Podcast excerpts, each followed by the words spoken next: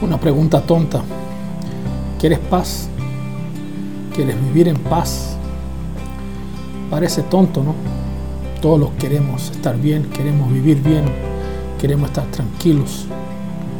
Pero sabemos que eso igual no es fácil, no es fácil lograr, conquistar, alcanzar.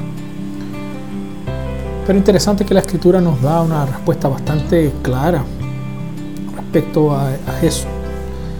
Primera de Pedro capítulo 3, versículo 10 dice, porque el que quiere amar la vida y ver días buenos, refrene su lengua del mal y sus labios no hablen engaño. Apártese del mal y haga el bien. Busque la paz y sígala. Miren cómo la palabra del Señor es clara, ¿cierto? Quien quiere vivir bien y tranquilo tiene que hacer algunas cosas.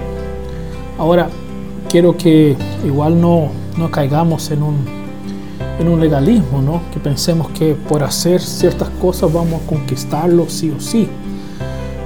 No se trata de un tema de, de doblegar a Dios o nada por el estilo. Pero eh, si tú observas lo que dice el texto que sigue, el versículo que sigue, dice el versículo, porque los ojos del Señor están sobre los justos y sus oídos están atentos a sus oraciones, pero el rostro del Señor está contra aquellos que hacen el mal. El tema aquí de lo que Pedro está hablando es una coherencia, en realidad, no es una fórmula mágica, es coherencia. Dios está observando nuestras vidas y nosotros que somos hijos suyos debemos vivir de forma coherente, de forma que le agrade. Detrás de esto están algunos principios básicos. Primero, toda buena dádiva, como dice, todo don perfecto proviene de los cielos, proviene del Señor. Vivir una vida tranquila, ver días buenos, tiene que ver con estar con el Señor. No es algo que, por ejemplo, que Dios, ah, déjame tranquilo, déjame vivir la vida. Dios nos está diciendo que va a permitir o va a satisfacerte en aquello que tú quieras. El primer concepto que todos los cristianos tenemos es que toda vida que valga la pena ser vivida tiene que ver con el Señor. La verdadera alegría, la verdadera paz, la verdadera tranquilidad están en Dios.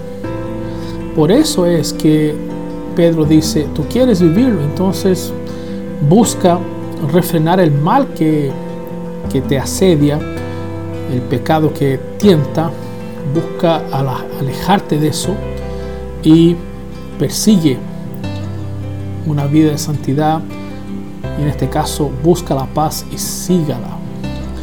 Te das cuenta que no es una receta para hacer un pan, para hacer un queque. Es el resultado de estar con el Señor y de vivir para el Señor y de por lo tanto obtener de esta misma relación la paz.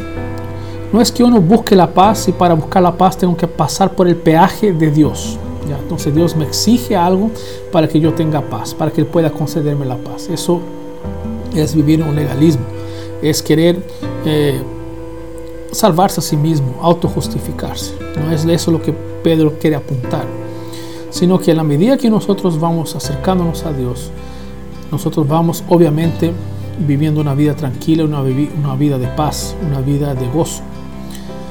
Lo que no significa que no tengamos problemas, pero significa que podemos pasar por esas aflicciones eh, en una perspectiva distinta, que esas situaciones no nos aplasten, no nos dejen abajo, tirados en el suelo sino que nosotros podamos pasar por ellas, por estos valles, valles incluso de sombra de muerte, con tranquilidad.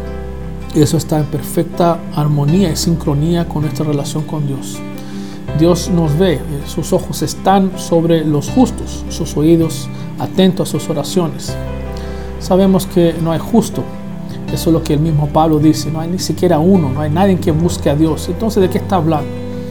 Está hablando de aquellos que fueron llamados por Él a vivir una vida en coherencia con, esta, con este llamamiento que, que hemos recibido. Y ahí, en este caso, ¿no? Pedro está ejemplificándolo del, en el tema de refrenar la lengua eh, del mal y, no ser mentiroso, sus labios no hablen engaño. Apartarse del mal, hacer lo que es bueno, lo que es agradable al Señor. Perseguir la paz no es algo que, que simplemente llegue, es algo que demande de nosotros esfuerzo. Eso, por lo tanto, tiene que ver con tu relación con Dios. Busca a Dios. No, busca, no busques solamente lo que viene de Dios, sino que búscalo a Él.